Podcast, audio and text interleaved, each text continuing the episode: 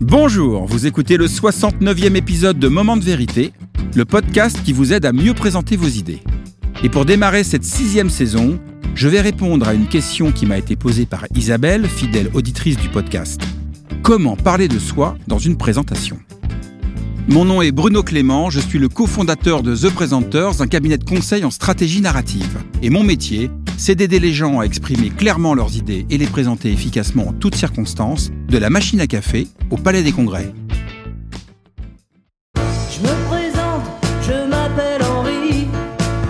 Je voudrais bien réussir ma vie, être aimé. Les plus boomers d'entre vous auront sans doute reconnu le titre qui a fait connaître Daniel Balavoine dans les années 80, un petit clin d'œil à un artiste qui malheureusement nous a quittés trop tôt.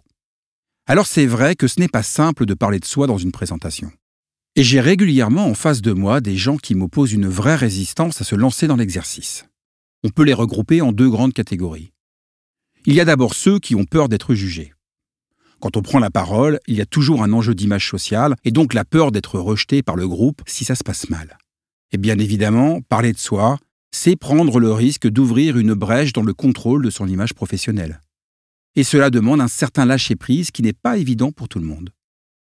Et puis il y a ceux pour qui ça ne se fait pas. Là, on touche au système de valeurs et à la culture individuelle. Certains y voient une forme d'impudeur, voire d'arrogance, de démagogie ou la transgression du respect de la règle de la vie privée. Parler de soi, effectivement, c'est laisser entrer les émotions dans le monde professionnel, et pour certains, c'est totalement inapproprié, voire rédhibitoire. Évidemment, ces résistances sont totalement légitimes, et peut-être même que vous en partagez certaines. Mais alors, quel est mon avis sur le sujet? Eh bien, je pense que la vraie question, ce n'est pas de savoir si on est pour ou contre, si c'est bien ou c'est mal, mais de savoir pourquoi parler de soi. Quel est l'intérêt de parler de soi? Quel est l'objectif que vous souhaitez atteindre en partageant un bout de votre vie, de vos valeurs, de votre histoire dans une présentation? Si vous écoutez régulièrement ce podcast, vous savez déjà que chez The Presenters, nous considérons que le principal enjeu de toute prise de parole, c'est la confiance. Pour faire progresser vos idées, vous devez créer les conditions de pleine confiance entre vous et votre public. Et le miroir de la confiance, eh bien, c'est la sincérité. Sincérité et confiance sont les deux faces d'une même pièce. Lorsque vous prenez la parole, le public va jauger autant la pertinence de votre idée que la sincérité de votre engagement l'un ne va pas sans l'autre. Même si vous trouvez que le projet qu'on vous présente est génial, vous n'y adhérerez pas totalement si vous ne sentez pas que l'orateur est sincère. Et donc pourquoi parler de soi? Tout simplement parce qu'en entr'ouvrant la porte de votre vécu, vous partagez un peu de votre sincérité humaine avec le public. Et c'est un moyen simple et universel de créer un lien de confiance avec lui. Alors même si c'est un exercice qui n'est pas facile, Personnellement, je vois trois grands intérêts à oser parler de soi dans les présentations. Le premier intérêt, c'est d'établir une connexion émotionnelle avec votre public. Partager des histoires personnelles ou des expériences vécues contribue fortement à créer une relation empathique avec votre public et cela renforce l'écoute, l'impact et la mémorisation de vos idées. C'est d'ailleurs un très grand classique des conférences TED. L'orateur commence très souvent par une histoire personnelle qui lui a fait prendre conscience d'un problème qu'il a eu envie de résoudre et qui l'ont amené à trouver une solution qu'il partage lors de son intervention.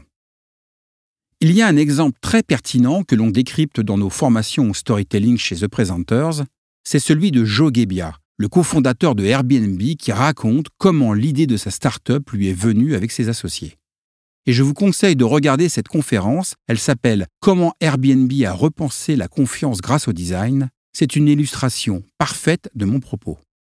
Le second intérêt de parler de soi, c'est d'augmenter la crédibilité que l'on vous accorde à vous et à votre projet. Partagez vos expériences, vos défis, vos interrogations personnelles, votre parcours de vie, vos réussites, mais aussi vos échecs, tout cela contribue fortement à augmenter votre crédibilité et l'expertise que l'on vous accorde sur le sujet que vous abordez. Alors évidemment, il ne s'agit pas d'étaler son CV en mode ma vie, mon œuvre, moi, moi, moi. D'abord parce que tout le monde s'en fout, et surtout parce que vous risquez de passer pour un donneur de leçons ou un prétentieux, ce qui serait totalement contre-productif. La clé, bien évidemment, c'est de partager des expériences sincères et pertinentes en rapport avec votre sujet. L'objectif est d'embarquer votre public dans votre monde, dans votre vécu personnel. Cela va d'une simple anecdote pour illustrer votre propos à une confidence plus intime pour donner du sens à votre intervention. Et il y a de mon point de vue un parfait exemple en français que vous trouverez facilement sur Internet. C'est la prise de parole de Emmanuel Faber, à l'époque PDG de Danone, sur le thème de la justice sociale. Il s'adresse à un public de jeunes diplômés d'HEC, école qu'il a fréquentée durant sa jeunesse, et sa prise de parole dure huit minutes. Et durant les quatre premières minutes, il y partage avec justesse et transparence son vécu avec son frère schizophrène lorsqu'il était encore étudiant dans cette école. Et cette expérience personnelle donne un sens très profond et sincère à sa vision du rôle de l'entreprise dans la société.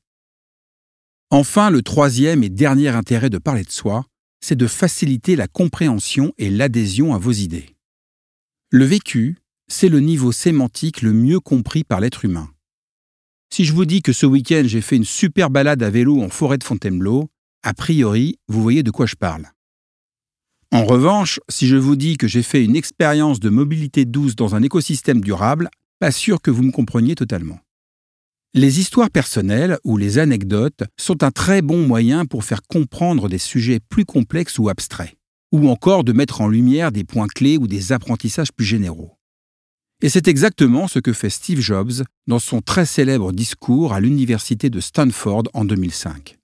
Il y partage auprès des étudiants trois histoires personnelles qui illustrent trois grands apprentissages qui ont contribué à la réussite d'Apple.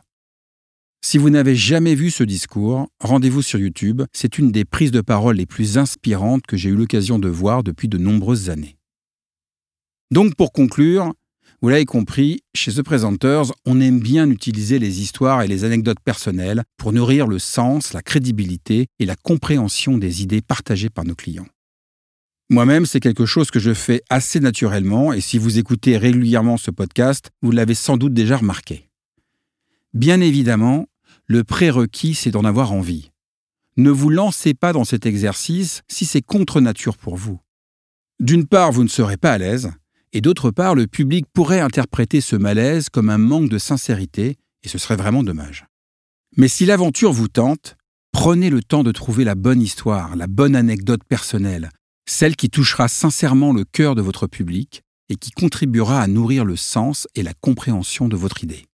Et pour terminer, puisque nous sommes encore en janvier, je vous souhaite à toutes et à tous une très belle année 2024, une année où j'espère que vous aurez l'opportunité de vivre de belles histoires personnelles que vous aurez envie de raconter.